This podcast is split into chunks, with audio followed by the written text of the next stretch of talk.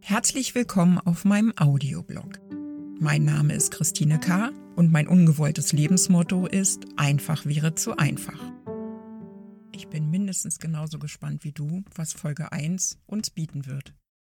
Ich habe kein Konzept, ich habe keine Notizen, ich sitze einfach vor meinem Mikrofon und äh, versuche dir etwas über mich zu erzählen. Fangen wir vielleicht mit den Fakten an. Ich bin jetzt 53 Jahre alt, Mutter von drei Kindern, in vierter Ehe verheiratet, Futtergeberin für einen kleinen Zwergpudel namens Boje. Ich habe eine Ausbildung zur Friseurin gemacht, nicht abgeschlossen.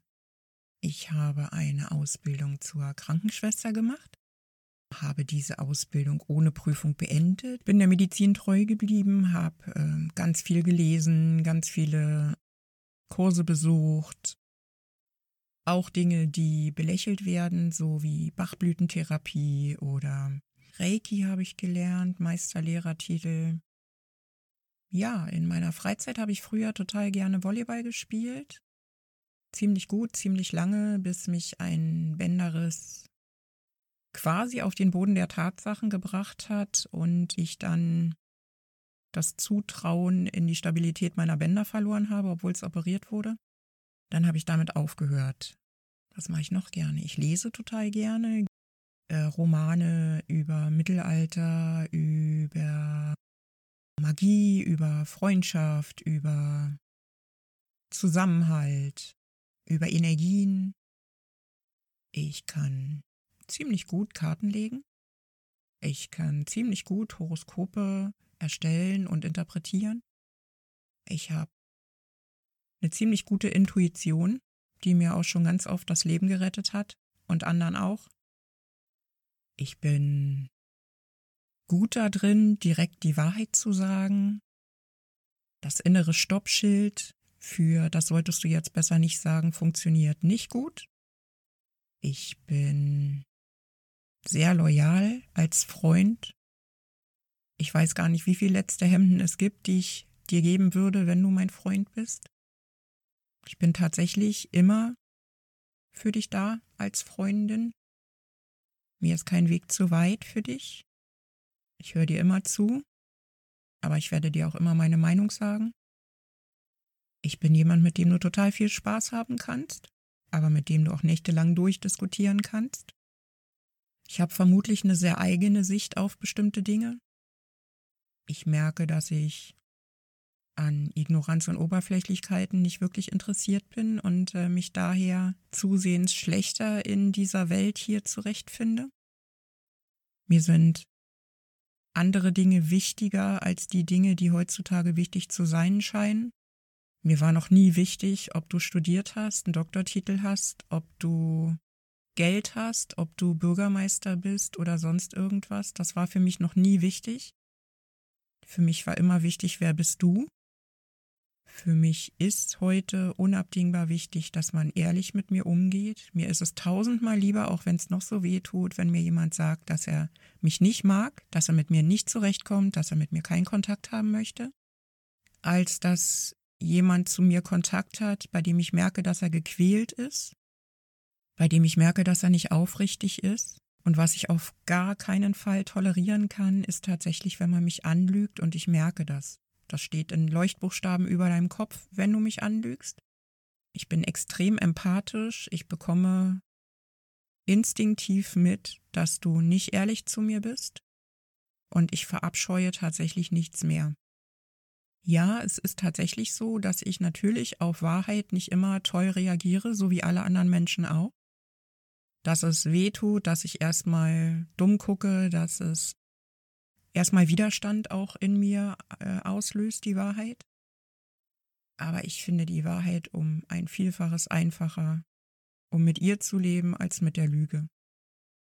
Seit 2015 weiß ich, dass ich an hormonrezeptorpositiven Brustkrebs erkrankt bin und mache seitdem eine ziemliche Achterbahnfahrt in meinem Leben mit, weil sich ganz getreu dem Motto einfach wäre zu einfach auch dieser Hormonrezeptor positive Brustkrebs als nicht so einfach herausstellt, wie ihn die Ärzte gerne darstellen, beziehungsweise meine Therapieoptionen sind aufgrund von verschiedenen Umständen einfach nicht so einfach. Und Ärzte tun sich schwer tatsächlich mit mündigen Patienten beziehungsweise mit Patienten, die nachfragen, diskutieren wollen, nicht einfach alles hinnehmen und sich schon gar nicht mit Sätzen erpressen lassen, wenn sie diese Therapie nicht machen, dann müssen sie sich nicht wundern, wenn sie sterben.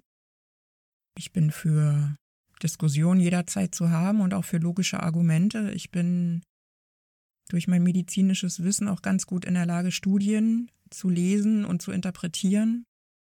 Ich bin vom Charakter her auch eher tatsächlich ein strukturierter Mensch. Ich wäre ein ganz, ganz guter Qualitätsmanager, weil ich ganz genau hingucke, ob Dinge Sinn machen oder nicht Sinn machen. Ich bin ein guter Statistiker. Und das bin ich eben auch in meiner Art zu diskutieren, mich auszutauschen und eben auch im Umgang mit mir selber, ähm, was Therapien und Therapieoptionen betrifft. Das alles macht mein Leben nicht unbedingt leicht. Das alles ruft auch immer ganz starke Widerstände herbei, weil ich jemand bin, der gegen den Strom schwimmt, kann man nicht sagen, aber der äh, nicht bedingungslos mit dem Strom schwimmt und nicht jede Therapie macht, nur einfach, weil sie zur Verfügung steht, um dann hinterher zu sehen, ob sie wirkt oder nicht wirkt. Ich bin eher jemand, der Dadurch, dass ich seit 2017 metastasierten Brustkrebs habe, mittlerweile ist meine ganze Wirbelsäule voll. Äh, in jedem Wirbelkörper sind Metastasen, in äh, jeder Rippe sind Metastasen, in den Oberschenkelknochen sind Metastasen, äh, in den Oberarmknochen sind Metastasen. Was mich nicht daran hindert, trotzdem zu entscheiden, welche Therapie ich mache oder nicht mache, ob die Sinn macht oder nicht Sinn macht für mich, weil ich eben nicht nur der Krebs bin, sondern auch zusätzlich noch äh, seit 2011 ein Lipolymphödem habe, also eine Fettverteilungsstörung und eine Einschränkung im Lymphsystem. Weil bei uns in der Familie einfach eine Neigung zu Thrombosen und äh, entsprechenden Erkrankungen ist, also tiefe Beinvenenthrombose oder eine Lungenembolie oder Schlaganfälle, Herzinfarkte, alles das kommt bei uns in der Familie schon gerne mal vor und von daher muss ich eben eine besondere Achtsamkeit haben bei jeder Therapie, die ich mache, weil ich das berücksichtigen muss. Meine Feststellung ist allerdings, dass ähm, die jeweiligen Ärzte in ihrer Fachrichtung immer nur auf das eine Fach gucken und den Menschen an sich einfach nicht so wirklich wahrnehmen, was die Gestaltung eines Therapieplans natürlich entsprechend schwierig gestaltet, sowohl für den Arzt als auch für mich, weil der immer ein Naja hört oder ein Nee, so geht das nicht oder mm, und was ist mit der und der Begleiterkrankung oder mit der und der Nebenwirkung von daher ist das einfach tatsächlich schwierig und ich erzähle auf meinem Instagram-Account und auf meinem Facebook-Account eben auch darüber und möchte Patienten und Patientinnen ermutigen, sich mit ihrer Erkrankung auseinanderzusetzen, aber eben auch mit ihren ganzen anderen Schauplätzen, Nebenkriegsschauplätzen, also nicht nur Nebenwirkungserkrankungen, sondern auch tatsächlich Grunderkrankungen, die sie mitbringen. Sie sind ja meistens nicht nur die Krebserkrankung. Ähm, und ich möchte Patientinnen und Patienten auch dazu ermutigen, sich mit Medikamenten auseinanderzusetzen, äh, Beipackzettel zu lesen, sich vorzubereiten auf das, was es bedeutet, bestimmte Medikamente zu nehmen, sodass sie dann auch sicherer sind im Umgang mit diesem Medikament, weil es nützt doch nichts, wenn ich ein Medikament nehme, was dann Nebenwirkungen verursacht und ich dann große Ängste habe und äh, vielleicht meinen behandelnden Arzt nicht erreiche oder der einfach keine Zeit hat oder sagt, nein, das kommt nicht von dem Medikament, obwohl es aber vielleicht doch von dem Medikament kommt, weil der Arzt einfach vergessen hat, dass ich diese oder jene Grunderkrankung noch mitbringe. Alles das sind für mich jetzt, also seit 2015, wichtige Themen. Ein wichtiges Thema für mich ist auch die Versorgung mit Mikronährstoffen. Als grundsätzlich chronisch kranker Mensch benötigt der Körper ganz häufig Unterstützung durch Mikronährstoffe. Wenn man heutzutage in die Zeitungen guckt oder in ähm, YouTube oder sonst irgendwie, gibt es zwei geteilte Meinungen. Die einen meinen, dass grundsätzlich jeder Mensch Mikronährstoffe braucht. Das andere Lager sagt, alles Quatsch, über die normale Ernährung bekommt man das alles. Ich bin da in der Mitte und sage sowohl als auch. Tatsache ist, dass viele von den Lebensmitteln, die wir heute zu uns nehmen, diese Nährstoffe, wie sie früher vorkamen, in viel, viel geringerer Dosierung drin haben, einfach dadurch, dass sie weggezüchtet sind. Und bei chronischen Erkrankungen ist es so, dass der Körper einfach ein, einen zusätzlichen Bedarf hat, sodass auch das etwas ist, wo ich mich extrem reingearbeitet habe, um zu verstehen, wie das funktioniert. Mein damaliges Wissen oder mein damalig erlerntes Wissen als Krankenschwester hilft mir da sehr, Dinge zu verstehen, physiologische Abläufe und eben auch biologische und chemische Abläufe nachvollziehen zu können. Was ganz wenige Menschen zum Beispiel wissen, ist, dass auch Mikronährstoffe zu bestimmten Uhrzeiten am besten eingenommen werden sollten, weil sie dann am besten verstoffwechselt werden. Dass es große Unterschiede in der Zusammensetzung von Mikronährstoffen gibt, etc. Also auch ein großes Thema, auf was ich ganz, ganz gerne separat eingehen werde. Ich erzähle dir auch wahnsinnig gerne mehr über meine Krebserkrankung und den Behandlungsablauf als separate Folge, um dir die Gelegenheit zu geben, zu entscheiden, ob du dir das anhören möchtest oder nicht. Ich glaube einfach, dass wenn ich ganz viele verschiedene Folgen mit verschiedenen Inhalten aufnehme, bist du besser in der Lage, für dich auch herauszufinden, was dich interessiert, was dich nicht interessiert, wovon du mehr wissen möchtest. Und du wirst nicht mit Themen konfrontiert, die dich vielleicht selber triggern. Das Thema Triggern ist zum Beispiel auch ganz stark besetzt bei mir. Ich bin mehrfach traumatisiert worden in meinem Leben, bin PTBS-Patientin, kenne mich mit Skills-Training nach Marshall Linehan sehr gut aus, weil ich das selber auch erlernt habe.